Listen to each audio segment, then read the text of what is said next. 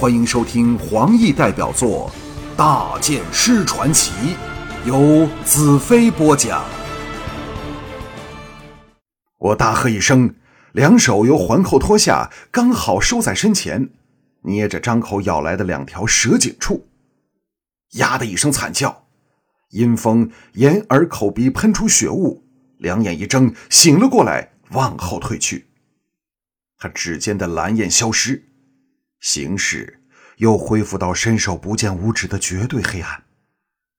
就在他七孔喷血的同时，我的胸膛如受雷击，口中一甜，也吐出一口血来，好可怕的巫术！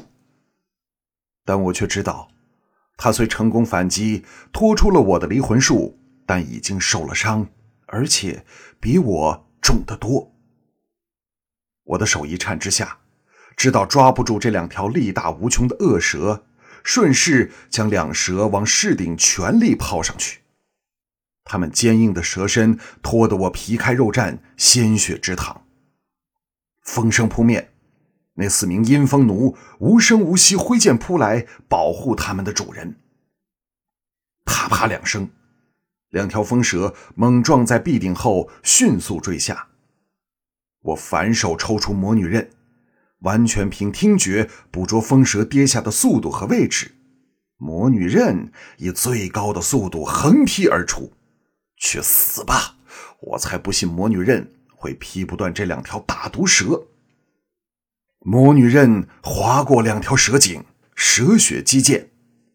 阴风生出感应，惨叫一声，听步声又往后退了两步。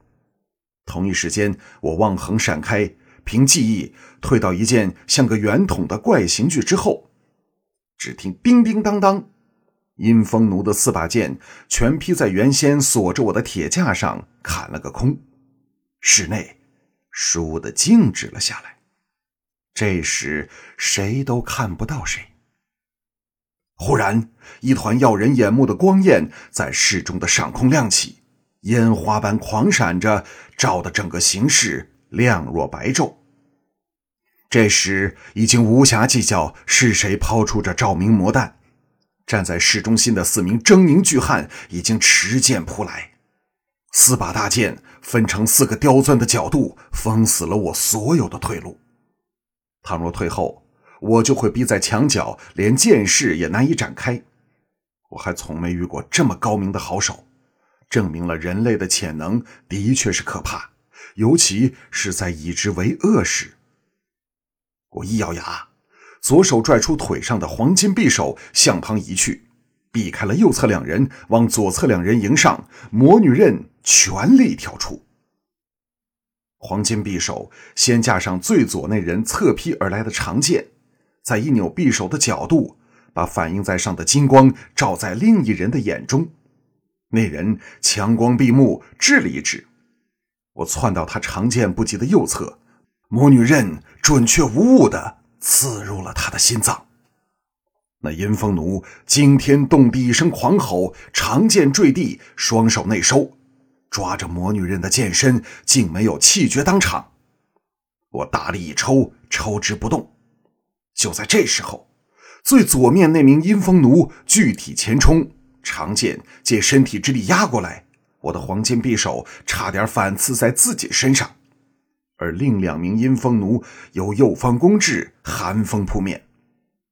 我见形势危急，狂喝一声，手腕一绞，那名被刺穿心脏的阴风奴十根手指像枯枝般断下。紧接着，响起一片铿铿锵锵的刀剑交击之声。我由那垂死的阴风奴旁闪出包围圈。同时，左腿中了一箭，而左臂也被划出一道深可见骨的伤口。此时，那照明的魔弹终于燃尽了他的力量，光线由明转暗。我心中一动，一把捞住那摇摇欲坠的阴风奴身体，趁转到全黑的刹那，把他往我刚才窜出的方向推去。垂死的阴风奴向那个方向跌步而去，就像受了伤的我。剩下的三名阴风奴向那假的我扑去。这些阴风奴可能因为阴风喂药太多，本能发挥的很好，但脑筋不太灵光。我暗笑一声，无声无息先向右移，凭感觉追在两人身后。魔女刃挥出，只听一阵惊天动地的惨叫，来自那个假的我。三把剑把他劈作了三截，这次我才不信他还死不透。同一时间，魔女刃横过其中两名阴风奴的脖子，把他们的头颅送上了室内的上空。两把剑坠落地上。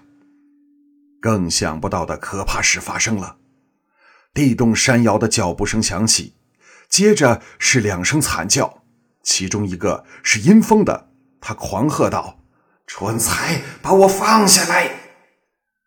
我吓得向后退去，直到背脊撞上墙壁。我虽看不到东西，但却猜到发生了什么。那两个无头的阴风奴死后竟然比生前更厉害，无头尸身疯狂地袭击身旁的人。第一个遭殃的是那另一个阴风奴，接着就是想上来偷袭我的阴风法师了。黑暗中响起了楼打挣扎、痛苦呻吟和野兽般的嚎叫，直到最后，只剩下了微弱的喘息。我想不到事情会如此了结，头皮一阵发麻，忙点亮了火种。眼中的情形惨不忍睹，我连多看一眼都不愿。来到被无头阴风奴拽到地上，身体变了形，眼耳口鼻全是鲜血的阴风法师面前，长叹一声：“自作孽不可活呀！”我蹲了下来。伸指点在他的眉心处，输入异能。我当然不是要救他，而且这种伤势什么异能都派不上用场了。我只是向他说出遗言。他虚弱的道：“你，你是兰特。”我点点头：“是的，我是兰特。”阴风法师恢复了点精神，狞笑道。你逃不了的，废墟的怪物也活不长的。当主人得到新的身体，就是你们末日的来临。新的身体，那是否指公主？我的心抽搐着。阴风法师双目一闭，断了气。他或者是一个可怕的高手，但可惜。连出招的机会都没有。